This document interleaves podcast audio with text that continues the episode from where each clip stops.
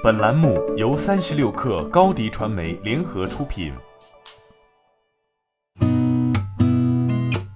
八点一刻，听互联网圈的新鲜事儿。今天是二零二零年十月十三号，星期二。您好，我是金盛。虎牙与斗鱼联合宣布，双方已签订合并协议与计划。若合并完成，虎牙现任 CEO 董荣杰和斗鱼现任 CEO 陈少杰将成为合并后公司的联席 CEO，陈少杰也将成为虎牙董事会第十名成员。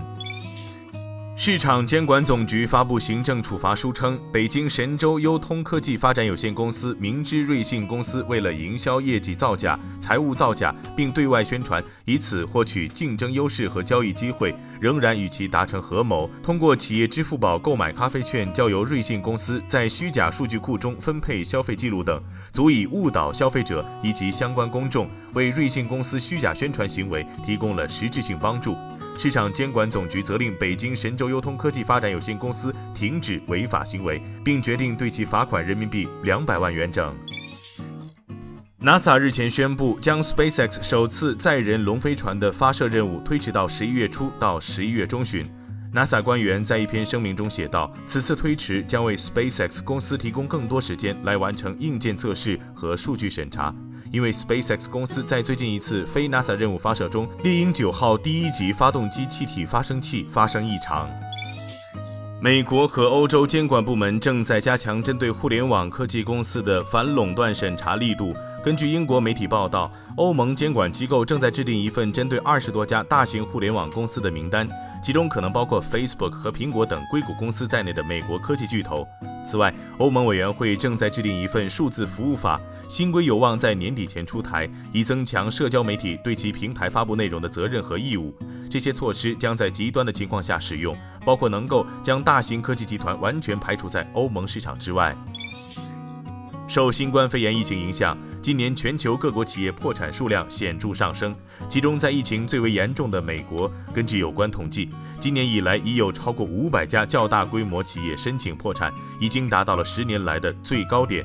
与此同时，有更多的中小企业则直接选择了关闭。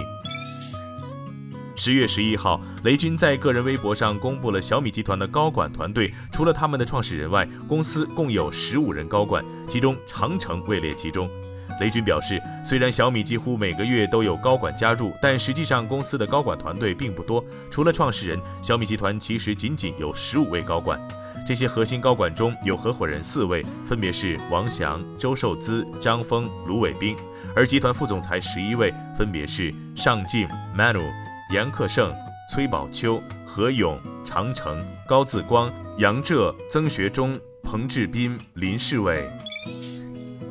两天内共有八部电影定档或确定引进，既包括《唐人街探案三》《晴雅集》等自立项以来便持续受到关注的电影。也有《未来的未来》等曾提名奥斯卡奖的作品，这些影片的上映计划使得电影市场的热度继续攀升。在业内人士看来，多部电影明确上映信息的重要原因在于市场已进入全面复苏阶段，而国庆档三十九点五亿元票房及近亿观影人次的市场表现，也助推了新片的定档决定。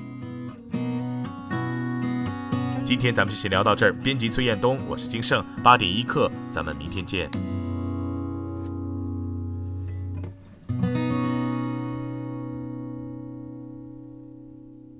欢迎加入三十六氪官方社群，添加微信 baby 三十六氪 b a b y 三六 k r，获取独家商业资讯，听大咖讲风口，聊创业，和上万课友一起交流学习。